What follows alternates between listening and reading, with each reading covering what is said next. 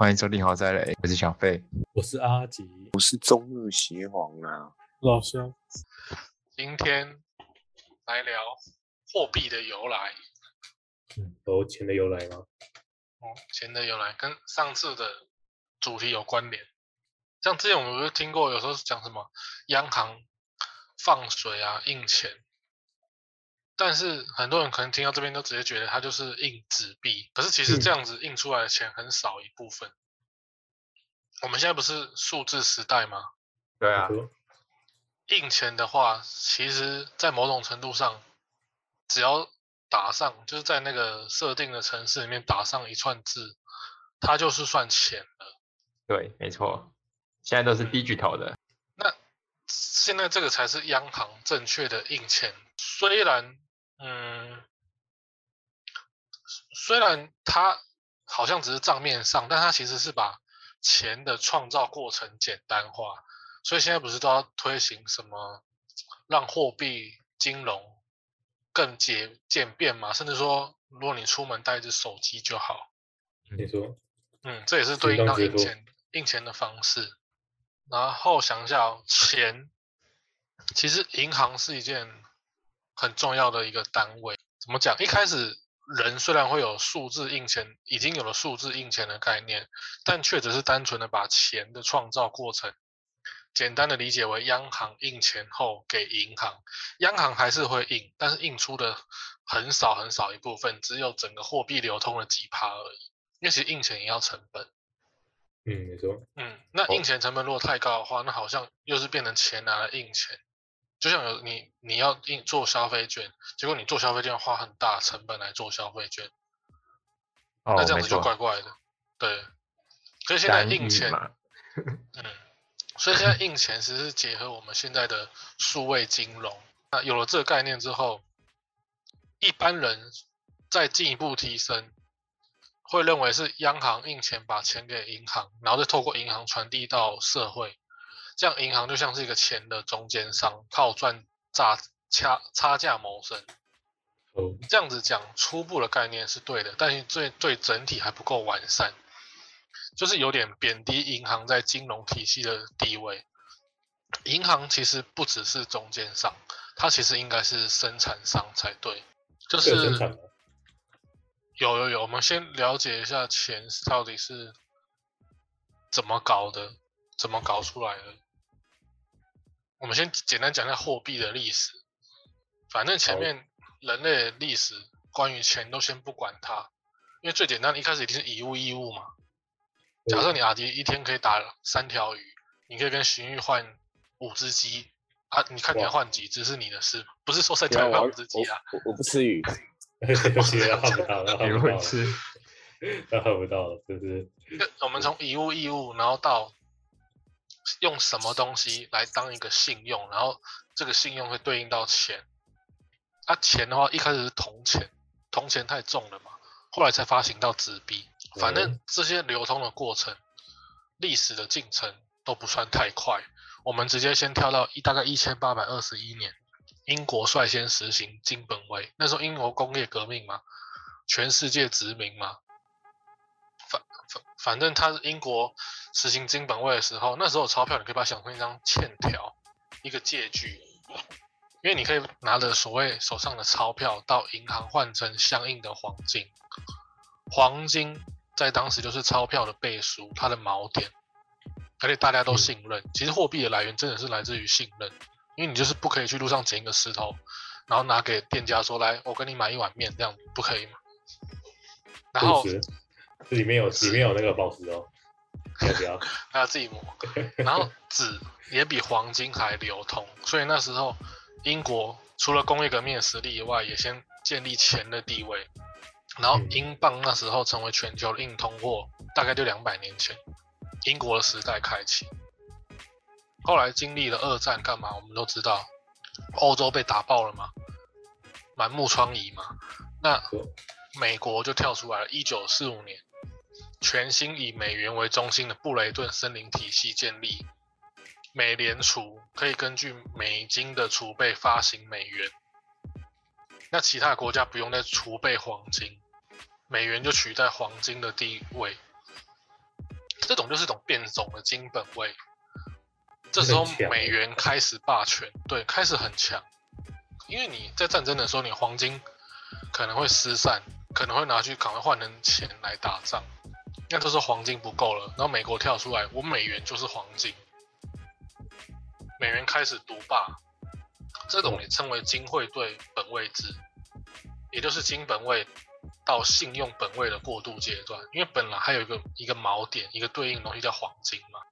后来一九七一年，美国开始宣布自己宣布美元与黄金脱钩，这时候美元美国也出现一点问题。那为什么会讲？有时候讲美元很霸道，就是这样。他一方面直接讲我们取代黄金，他说有钱就有钱、有钱就有钱了。应该说，一九七一年这时候开始进入信用货币的时代。嗯，就说一九四五年和一九七一年，一直到现在都是美国时代，因为美国全世界的钱的硬通货都就是以美元来代替。说，那我们意思就是说，信用货币就是一个新生的事物嘛，从黄金对应到纸钞，再到美元，慢慢逐渐取代黄金，然后又变成美元，又开始独霸，然后信用货币的头头还是美元。信用货币这种新生事物，怎么讲呢？美国和日本有一个很说不清的一个同盟关系，因为那时候日本在亚洲是很有钱的嘛，嗯，在世界也很有钱，他要让世界的钱流通。反正欧洲那时候已经是美元的小弟了，所以他跟日本合作，他们就是合作来看钱对社会到底有什么影响。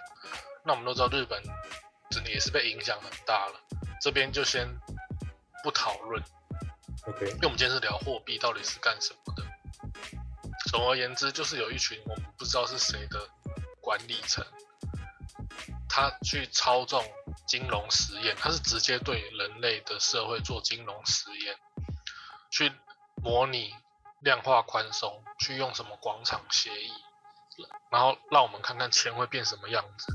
所以我们才说打房是几乎不可能的，因为日本已经打给全世界看了。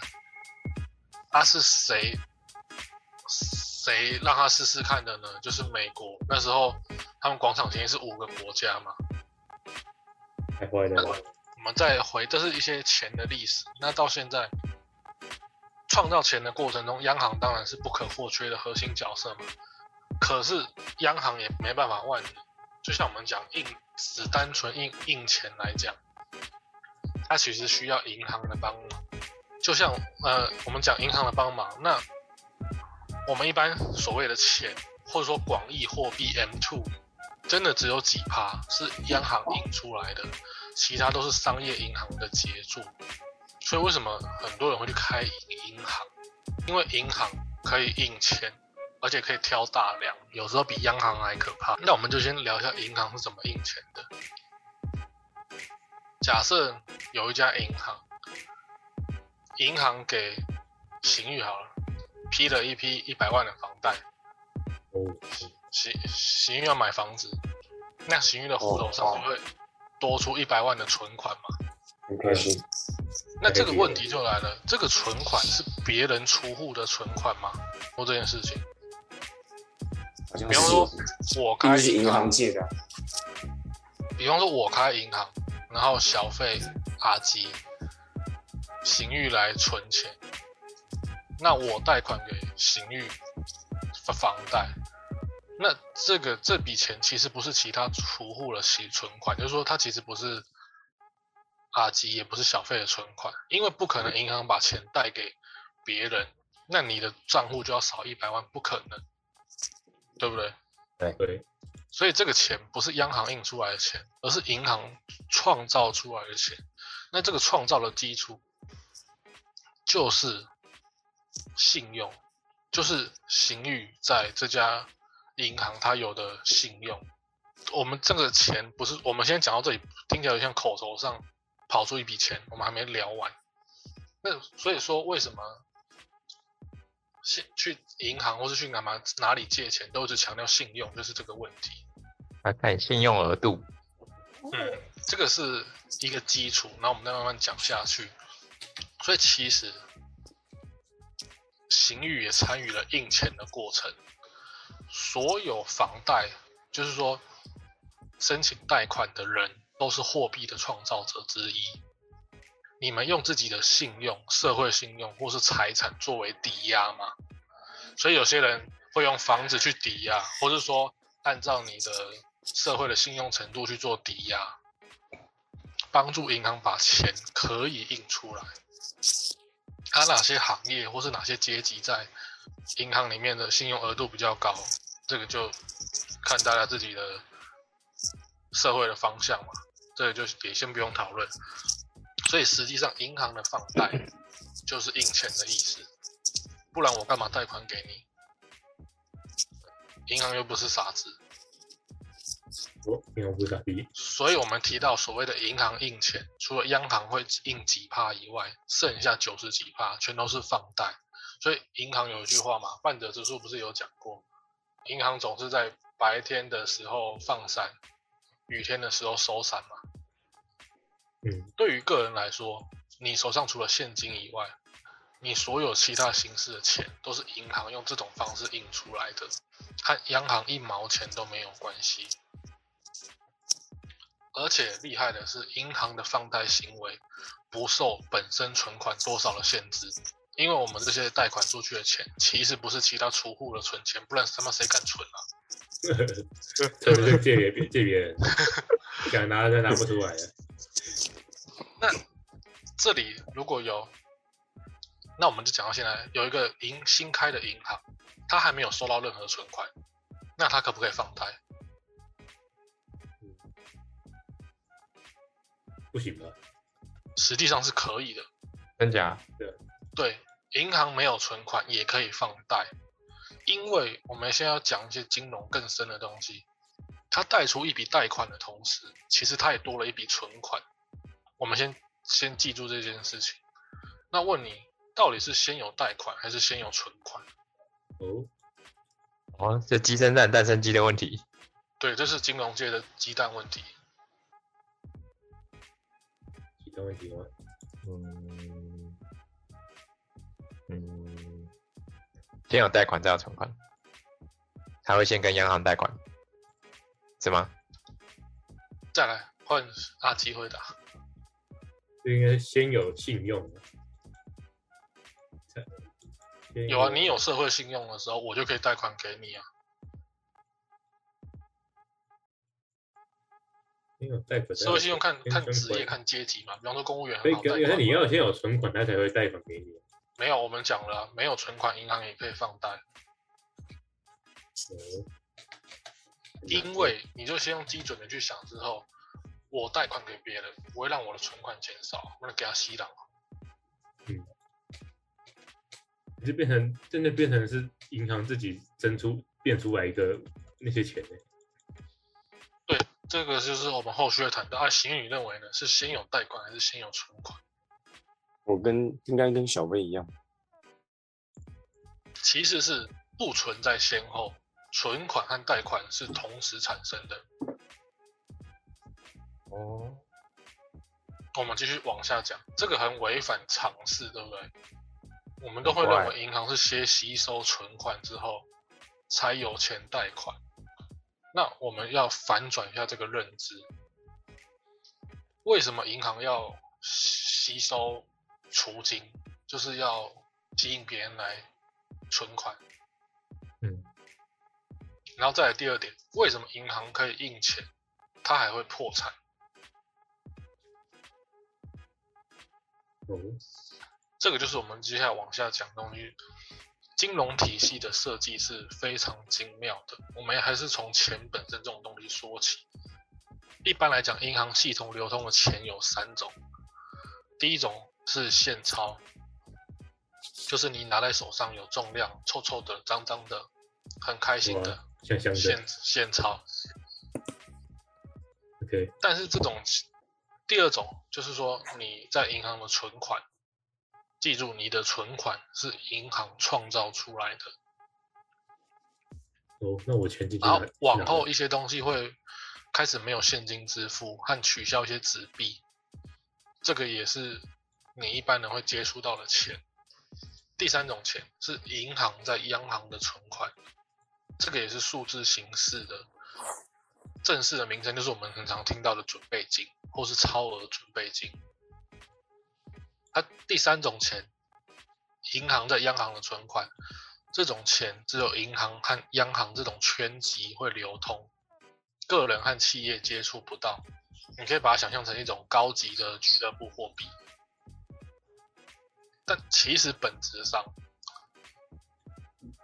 第二种和第三种钱是没有联系的，但是央行透过一种机制把这两者联系在一起，这样央行就可以控制第二种钱的数量。那第二种钱是什么？就是个人在银行的存款。嗯，你说到这边都还可以吸收，那我们继续讲下去。我们还是以行运为例，他户口上多一笔存款之后，他可能会采取下列行动：第一个，取现嘛，把一百万拿出来。对从金融角度来看，取现金就是什么意思？把第二种钱换成第一种钱，对不对？就是把第二种钱就是在银行存款，第一种就是现钞。取现金这个动作，对于金融体系来说，就是等于银行在印钱的时候，我也付出我这个银行的承诺，就是说我这个银行是有信用的。那你在我银行里面显现的数字，我可以把我这个数字换成兑换成等额的纸币。所以本身每家银行还是要放一些库存的现金嘛，啊，然后还要去补充 ATM 机，这是为了做什么？为了应付民间的取现需求。因为我们现在现实生活中还是很多地方会用到现钞，就是现金。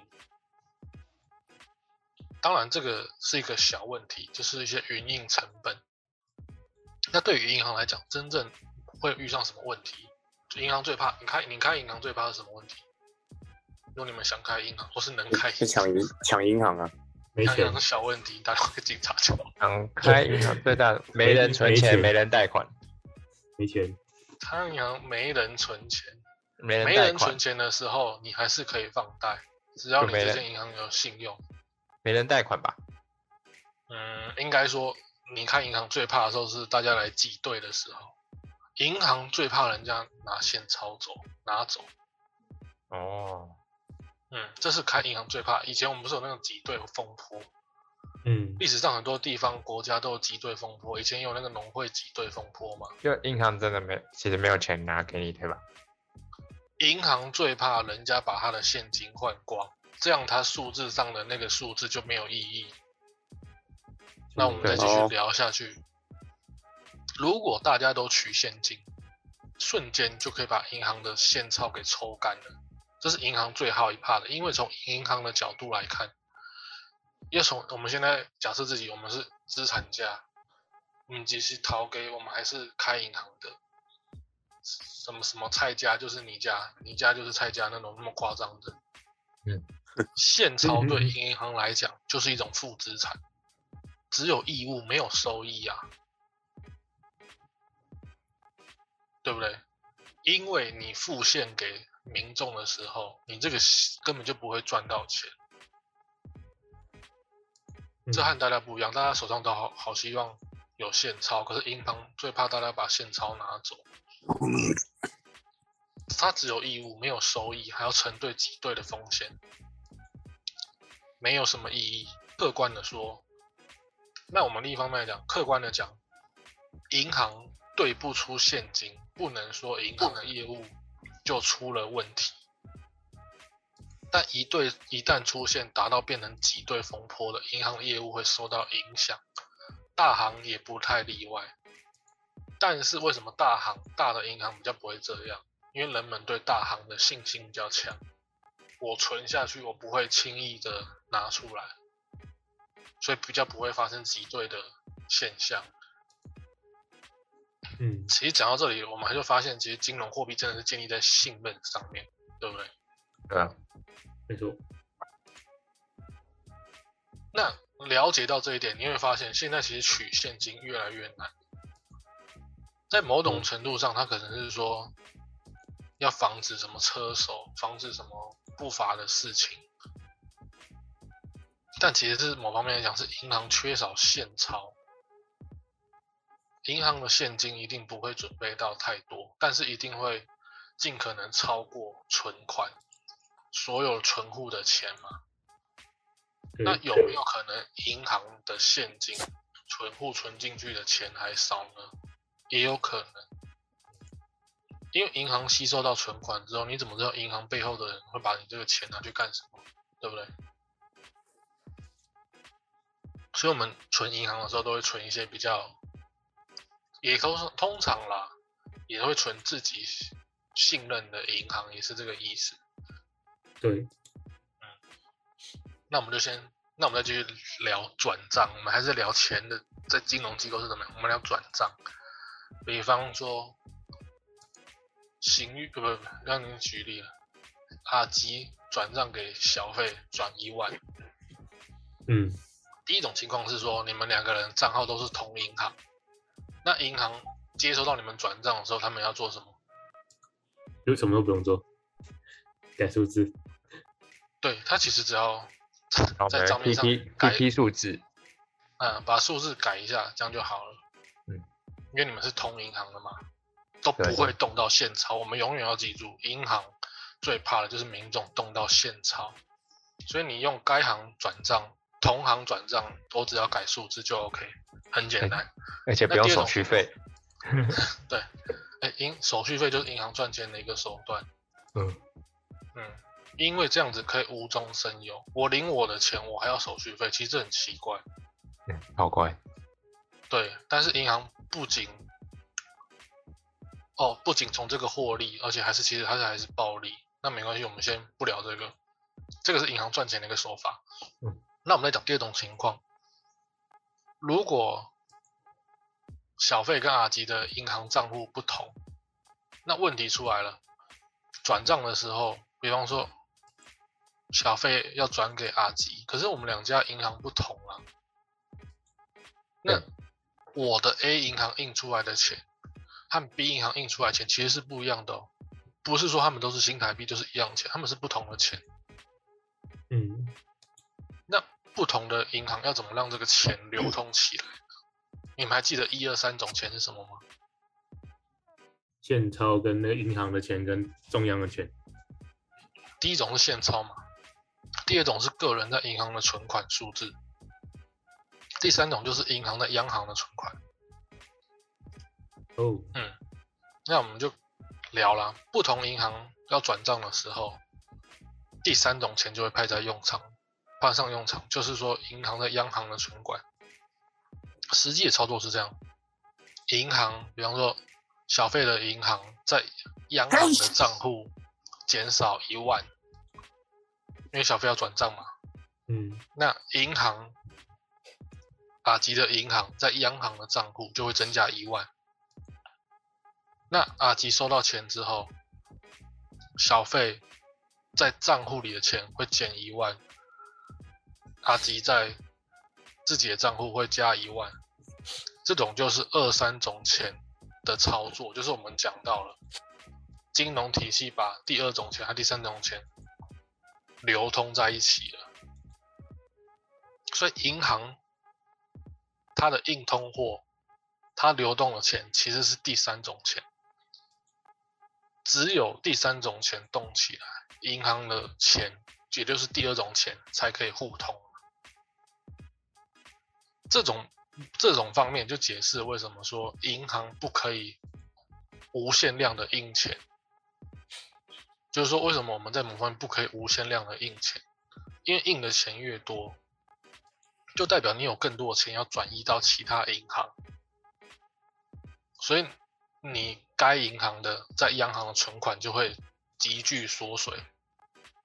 嗯，那央行呃银行在央行的存款急剧缩水，当存款没有的时候，就是你没有那个准备金的时候，你该银行印出的钱就没有人承认了。记住，就没有承认了，他还印得出来，只是说它没有对没有办法对应到央行的钱，其他的银行就不承认，那用户就会领不出钱，然后该银行的信用就会破产，银行就会倒闭。那同理嘛，印的钱越多，代表银行取现的需求就越大，而银行没有现钞的时候，就会信用破产。那我们前面提的问题就很答案就很明了。我前面不是两个问题吗？为什么银行要吸收储金？因为通过我们刚讲例子就知道，吸收储金，银行就可以直接得到现金。它要么可以得到第一种钱，要么可以得到第三种钱的流通。有了这些钱，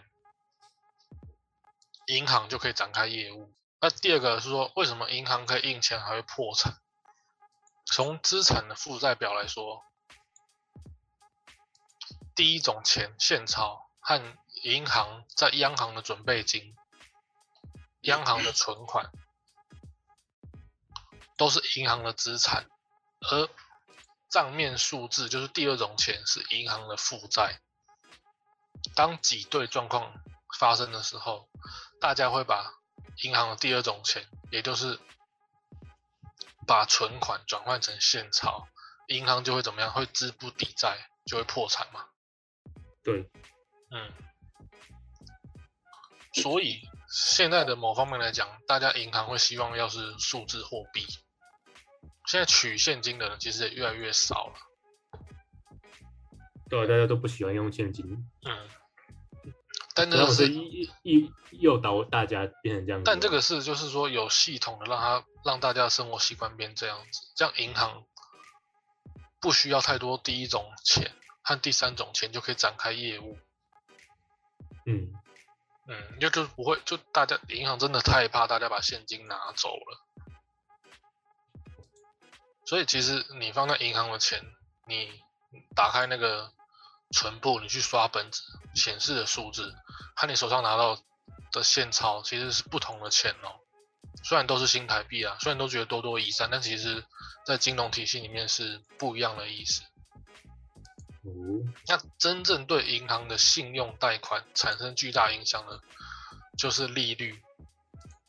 这个最近常听到嘛，利率和准备金率，而这两种的控制权都会在央行手里。所以我们会发现，银行明明影响的是社会层面，可是每次讨论到钱，都是从央行去讨论。比方说，央行什么什么利率，什么零利率、负利率，所以这些权利都在央行手里。是这样子。所以央行有利率和准备金率的控制权，才会导致央行明明没什么在印钱，可是每次讨论金融都是讲到央行，就是这样。那我们讲利率，央行想要限制信用贷款，也就是说要限制。我们讲放贷就是银行在印钱的意思。央行想想限制信用贷款，想想限制银行印钱的速度，那我他他们可以做什么？升息，升息，升息应该更讲正准确讲，就是说提高利率啊。哦对啊，就升息啊，嗯，这样子想借钱的人就变少了嘛，对不对？因为利率变高了。嗯，因为我比方我存款，我我拿一趴利息，啊，我借款我要还五趴，那我就不想借了。嗯，你说，那说准备金率，如果银行想要放贷款给别人，要找到合格的客户，合格就是一种信用啦。你说，好的客户，银行要放贷款很简单，在他们的在他们就是任何人账户写一串数字，钱就被创造出来了。记住哦，这样子就创造出钱了哦。就是说，邢玉如果要买房子，他不跟银行贷一百万，没错，对诶，邢玉其实是看着他的本子多一百万，但是他手上没有现钞哦。嗯，没有人去去贷款，比方说买地保，然后突然爆这桶现钞是银行给他的吗？不是嘛？其实银行是在金融体系里面打一串数字，这样钱就被创造出来了。所以其实我们就开始慢慢认知到，他们想的方法不一样，不需要存款，银行也可以放贷，但银行不会没有存款。那如果没有人取出现金，这样的数字货币，嗯，应该说没有人取现的话，数字货币这样子就会变变成现实，因为理论上无银行就可以无限制的印钱嘛。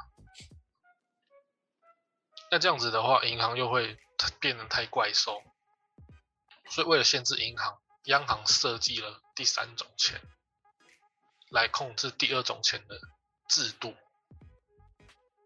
原理就是说，银行每印一笔钱，就是说放出一款贷款，就必须把银行该行对应到央行的钱，要拿一定的比例划拨为准备金嘛。这其实是一种信用担保，不然银行一直放贷，一直放贷就好了。对啊，就无限期钱啊。啊，那当银行把央行的存款化为准备金的时候，就是说他就不能从事贷款业务了，因为不能把所有的存款都变成准备金嘛。这种就是说准备金率，调节准备金的率，就能控制银行的印钱速度。嗯，我们举个例子，假设小费在存一，呃，不是小费，小费存钱的银行在央行有一千万的存款，准备金率是四趴。这时候小费存的银行给邢玉拨了一笔贷款，拨了一千万的贷款，那小费的那家银行就要把他在央行中的多少划为准备金，就是十万嘛，啊，十趴一百万嘛，就要划划为准备金嘛。这样理论上，小费的银行金额放贷的金额达到一定的额度，就是说准备金的额度之后，全部的存款就会变成准备金，那这样子小费的银行就不可以放放放放信贷了。就说你你的利率，你准备金率是多少？我们把数字再减一下好了，比较好讲。银行在央行存款有一百万，央行设定准备金率是十帕，那银行放给某人一百万的贷款，那银行就要划拨十万给央行嘛？那这样子，银行放贷放到一千万的时候，存全部的存款就变成准备金，这样不行啊。所以银行呃央行就是这样控制银行的。那反过来说，央行如果想放松信贷的话，就降低准备金率嘛，比方说降到五趴，银行就可以继续放放贷了，直到那个贷款的额度达到两千万嘛。你达到嗯发放出两千万贷款，然后一百趴，一百趴就不能动。嗯，对应到准备央行如果把准备金率提到五帕，那就是一百万嘛。那这样子刚好打平，他就不能再放贷。那如果央行想要彻底释放银行的印钱能力呢，就会把利率和准备金率同时降到零，这样子就可以无限量的印钱了。可是这样听起来很恐怖，对不对？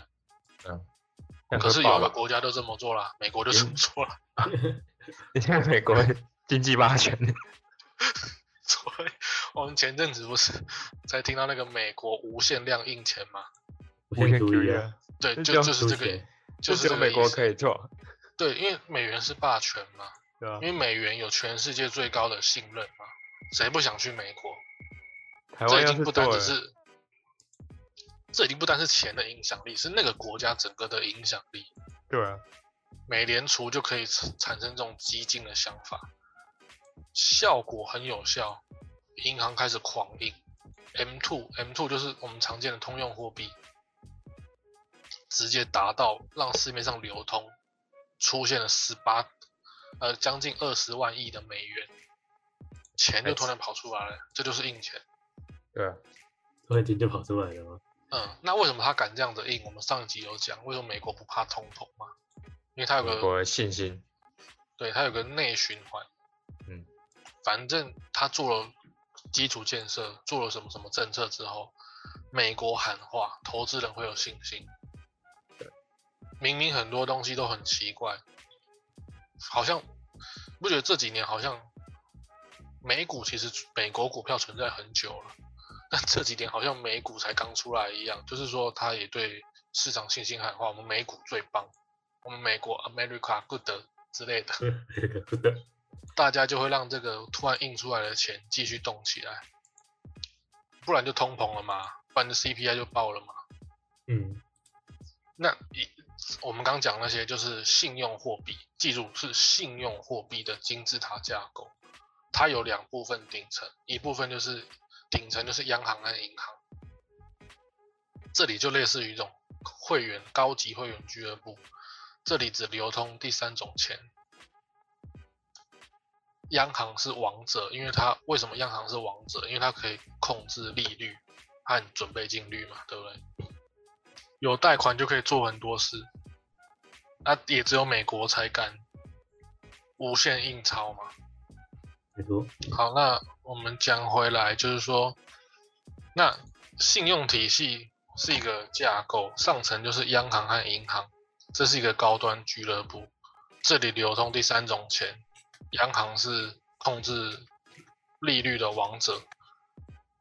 那底部呢，就是银行、企业和个人，就是我们一般人能感知到的社会层面。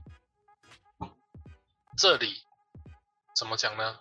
这里的钱就是两种，第一种钱和第二种钱，也就是现金和个人在银行的存款，而第二种钱又是最多的嘛。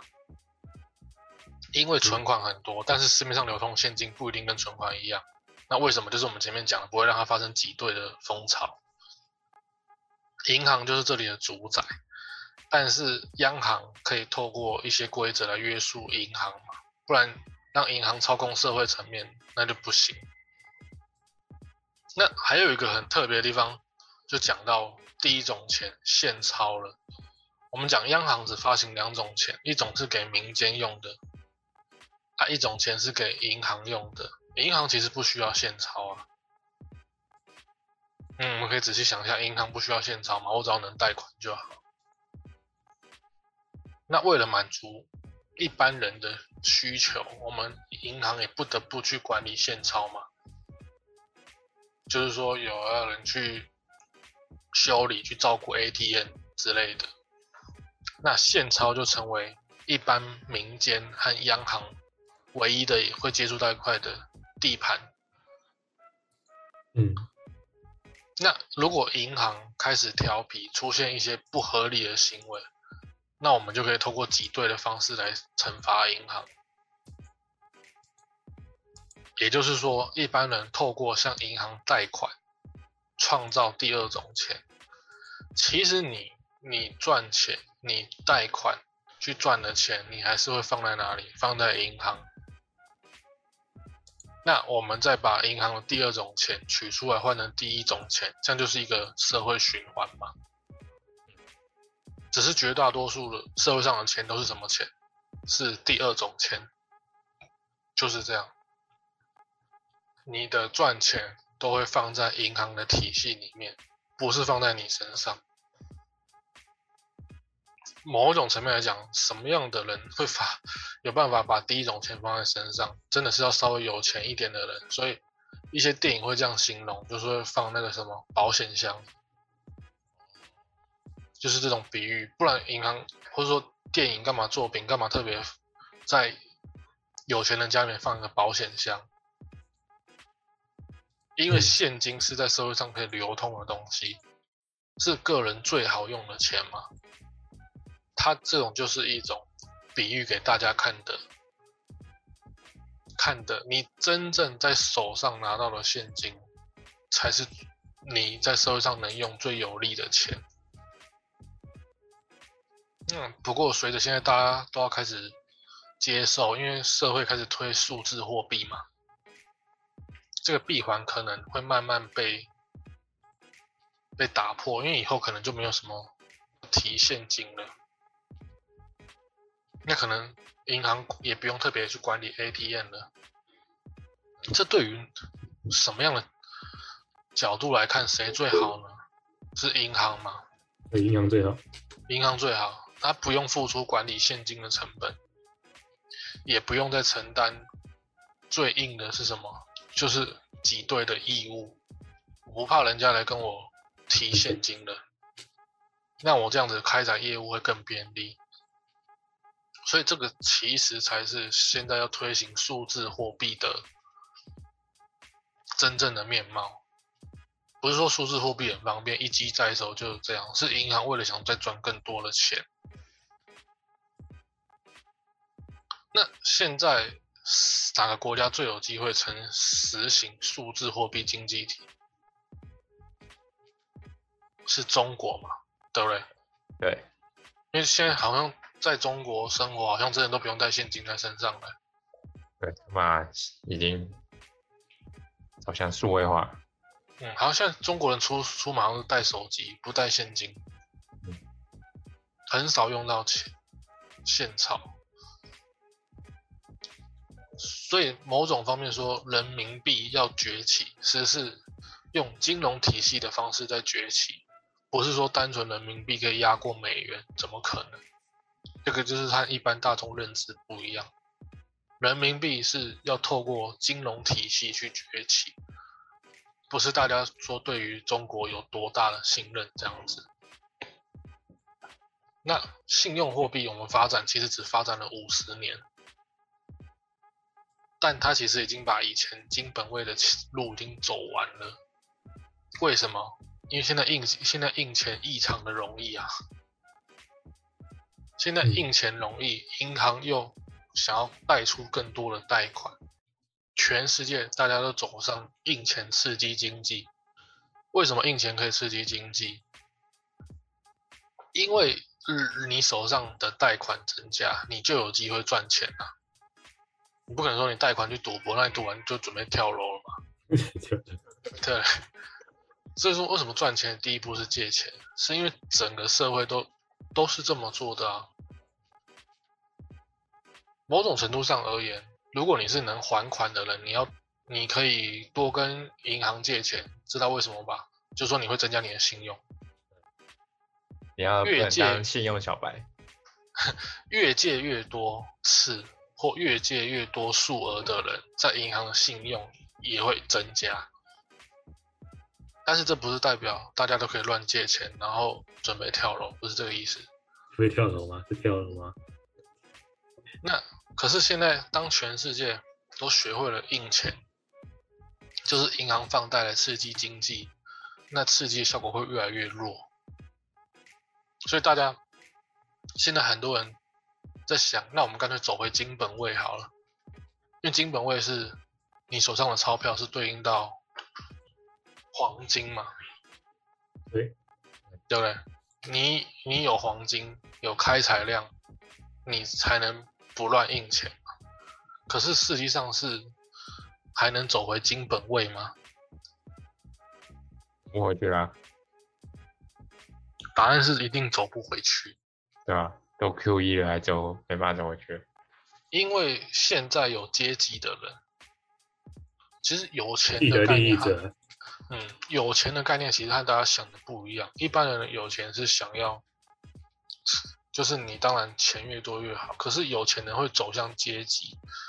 现在会推行这种货币制度，就是有阶级的人，有阶级的人一定不会走回去啊，因为他们印钱很容易啊，在某种程度上也不怕赔钱啊，因为有阶级的人社会信用度高，这就是最大的一个爆点。你要赚很多钱，说真的，你去摆路边摊也可以，但摆路边摊不一定会提升你的阶级啊。你要透过不同的职业，你要透过 不同的管道去认识有阶级的人，看这点不能紧进紧进去。这种就是一种比较一种所谓上流的说法啊。如果你是名人，你去借钱比较容易啊。名人不是花钱比较容易，名人是借钱比较容易，这才是重点。因为你有机会拿借到更多的钱，你才有机会去开拓更多的嗯经济行为嘛。所以一定不会走回金本位的。啊，从经济发展来讲，金本位应该也没办法适应现在的时代，因为现在时代经济金钱流通太快了嘛，随便喊一下，那股票就涨，啊，当然也随便弄一下就爆掉了嘛。嗯比方说特斯拉已经赔一半了，比方说那个什么区块链又突然间消失都有可能，所以金本位应该不会走不去。那现在的信用货币制度有没有可能被取代？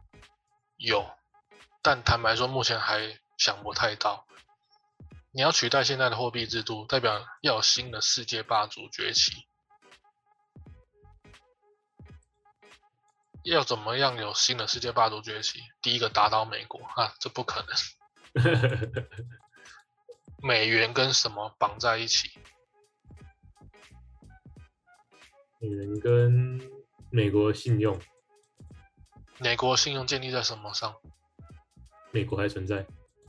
不是啊、嗯 不是，你 要把问题变成答案丢，答案变成问题丢给我。美元跟美元跟美军绑在一起啊！哦，美国在全世界有八百多个军事基地。还有很多舰我们一，开始讲英国的金本位，因为工业革命，英国全世界最强。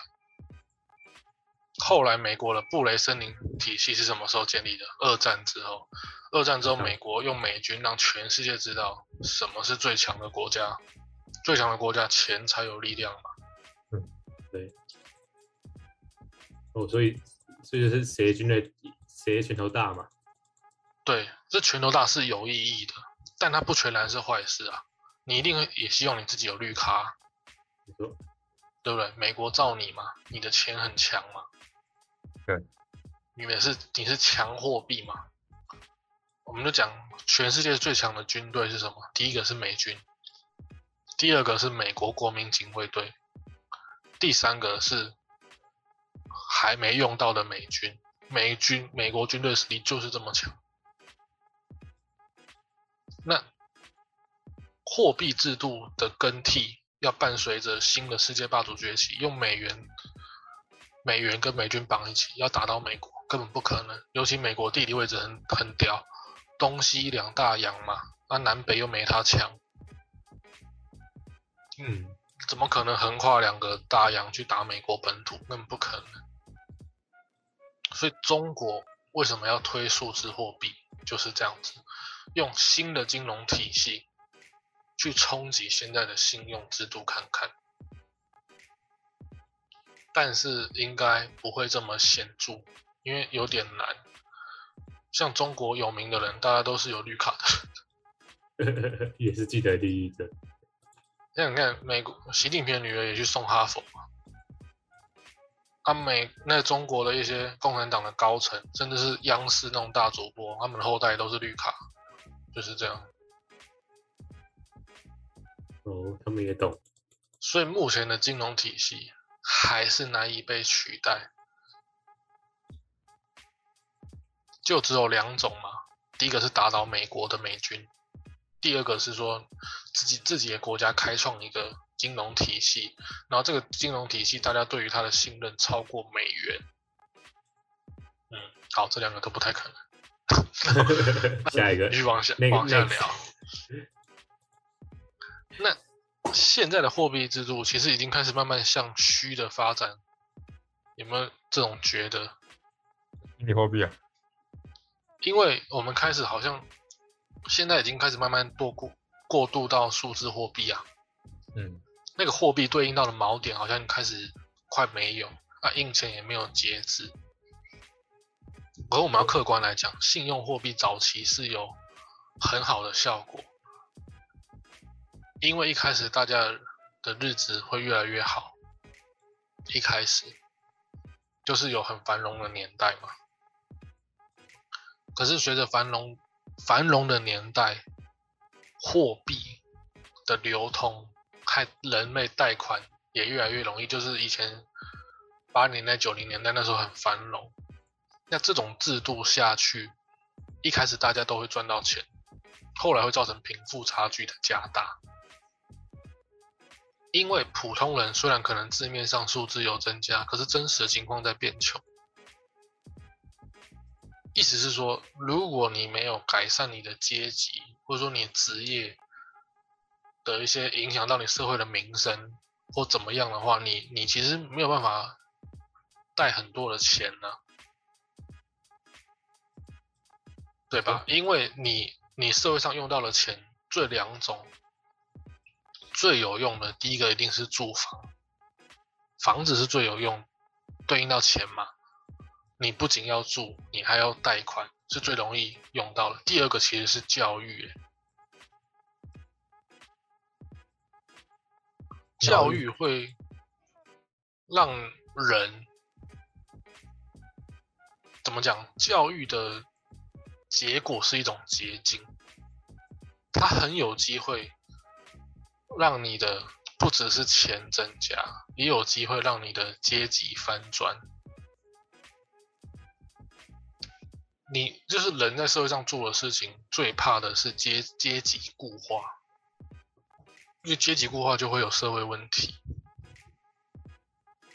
所以你就想，你一般的钱对应到你的住房，和你往后的阶级走向，你大概就可以推算，你这辈子大概往后在社会上。该说是用处呢，还是说你的方向该怎么走？已经都已经决定好了，没得变的，是这样的吗？决定好吗？就是就是重新抽卡，没错，台湾又又到这个又到这个环节了？真相很残酷，我们聊完又要又要怎么讲？大家要跳楼了吗？进入这个环节的，就是说，你会发现，其实就算你再有钱，如果你没办法翻转阶级的话，你的一代一代一定会越来越穷，所以你那个钱的价值开始变小，可是你又不能怎么样，你又不能贷款到更多的钱，钱都变小了，你还无法贷款到更多的钱，那要怎么办呢？所以有时候有钱人也不是傻子，他们不是傻傻的住好房子，一是因为住好房子的时候，你贷款可以，对，其实有一句话是这样讲，贷越多赚越多啊。一般人怎么可能贷贷很多？说除非你的社会地位，或者说你是公务员，因为公务员很好贷款嘛，因为公务员他的钱是国家给的，所以他有社会信用。那还有其他的，我就先暂不提，或者说也不确定嘛。如果你是医生，你可以贷很多啊，医生有社会信用，对不对？你说所以就是从两个角度去思考，你的钱对应到你的住房，啊，住房就是说不单是看你的房子贵不贵，是看你房房子的地段，就是说你的机能啊，你钱投入房子的机能，影响到你的社会阶级，因为机能会让你的房子有没有钱嘛，有没有住好地方嘛。那第二种就是说，你的能不能透过一些教育，就说一些学习，让你去翻转一些阶级，就是这样。不然聊完又要跳楼。对啊，就是就跳起来。就是说，可能真的没有什么完美的货币制度啊，但是学点知识还是可以武装自己啊。至少某方面来讲，可能虽然不能，可能翻转阶级没那么容易，但至少不会让自己被骗嘛。你说嗯，就是这样。翻转你被骗了，all in Luna 不成功变成人，啊，欸、很多人都买几百万颗哎、这样这样真的很可能真的有可能会有可是人可是你知道几几百万颗算成台币其实只有几万块而已。他那个 Luna 都一夜之间消失了。哎、我看到有人二十万进场，现在一亿多了，这么厉害的吗？真的。那他怎么可以买啊？也是很厉害。我不知道他怎么买的，他怎么在那个时间点买？因为昨天我记得昨天还前天，他真的就是就是没地方可以买啊。对，他他那个不知道是哪里买的，这不是内线的，那内线吧，内线吧？是怎么内线？区块链怎么内线？我不知道，我不知道啊。哦，你说 C to C 交易，我汇钱给你，你汇 Luna 给我这样？我也不知道，我也真不知道，要不知道他怎么可以拿到买到啊？这个很奇怪。我也真不知道，今天一个一时兴起想要来买一下，就已经涨了八百多趴了，都都已经到这个时间到吃鱼尾了嘛？对啊，那个加密货币的老板，那个赵什么赵长鹏，不是蒸发快九百亿美元？哎，可我觉得他根本没，他是他是数字上面，就是他那个基金会，他那个 Luna 币账面上面蒸发，就像你股票，你那个，就假设你今天股票跌了七十倍、七十趴好了，那家公司也不一定会倒啊，你懂我意思吗？对啊，不一定的，不一定。对啊，所以我觉得跟那个几乎一样，就是它只是账面上面蒸发几几百亿而已，就是，所以它其实这家公司能不能就它它根本没差，反正它那笔钱就有点像股票，就它就只是拿来用增资用的而已，对吧？现在币安关停止交易了吗？关起来了吗？没有啊就又又重开啊，所以现在大家在狂买啊，嗯，好，今今天聊货币就先聊到这里，对啊，呵呵，呵，没问题，大家赶快订阅我们。你说没有错，没错，记得订阅是这样，它可以让那个频道冲到前面的，就越越多追踪，我们就越容易上热搜，那就会，反正反正这个这种 social media 的东西就是讲，你越多订阅，你登你能够在首页看到，就越多就越容易有人会点进来嘛，那你就会等比成长，对啊，没错，所以希希望大家都喜欢我们的听众，帮我们多多冲刺一下，多多冲刺好吗？带给你 真正的观念，带给真正观念，真的又娱乐又观念。的，又正向，是又正向又有科技对，是不错，还有又有动漫什，么都有，什么都有，什么都不奇怪，真的。没错，没错。不错吧？啊，对啊，那就先这样，今天就到这边了吧，对，那就先这样，好好，拜拜。嗯，拜拜。拜拜。